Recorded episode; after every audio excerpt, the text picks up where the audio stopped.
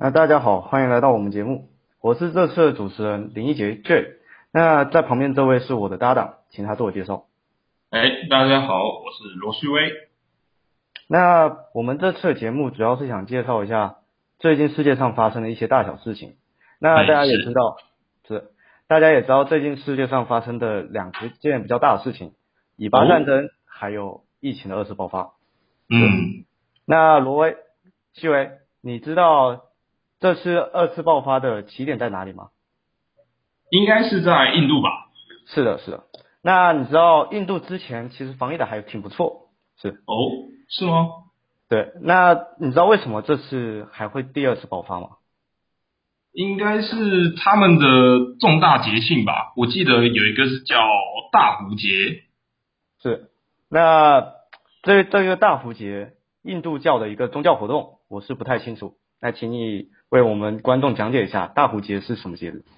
嗯，好，没问题。那有关这个大壶节呢，它是印度的一个非常重大的一个节庆，它是每隔十二年才举行一次的一个活动。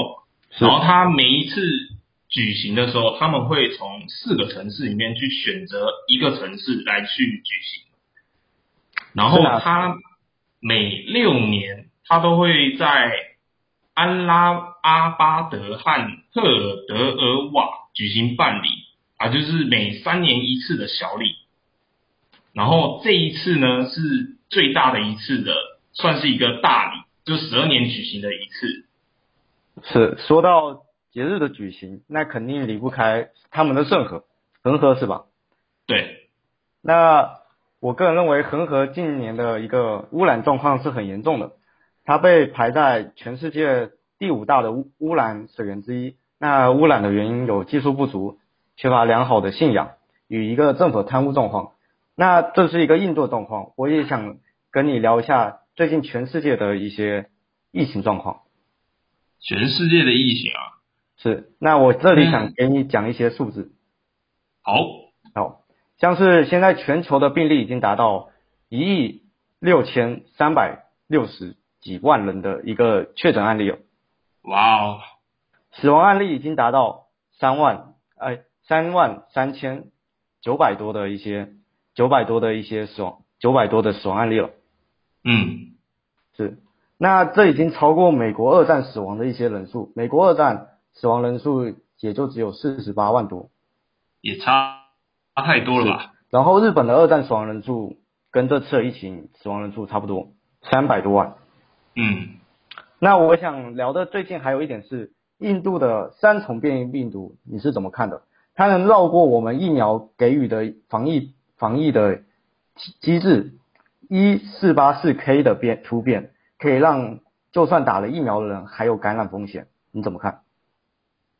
我觉得呢，可能是我们的疫苗还不够的好，我们的疫苗可能只只能够压制它，但并不能完全的治愈，所以才才能让这一次的病毒有这么的这么多的突变，让它有时间的去改变它原来的样子。然后导致我们现在的疫苗没办法起到任何的作用。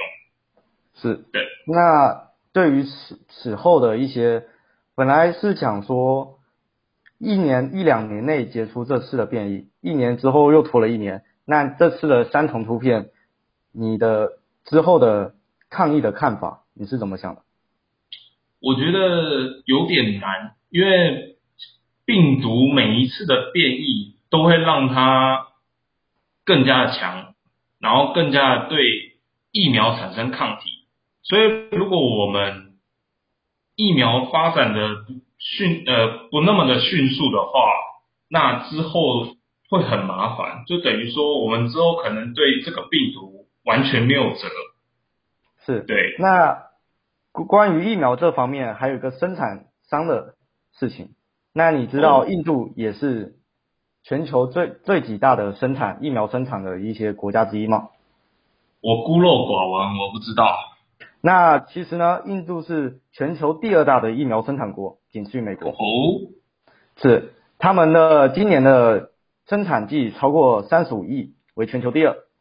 不过他们生产的是欧洲的阿斯特捷利康的一些疫苗，嗯，是，不过这疫苗已经被美国禁止注射了，因为会造成血栓。哇，是，那我们的今天的节目就到此为止了。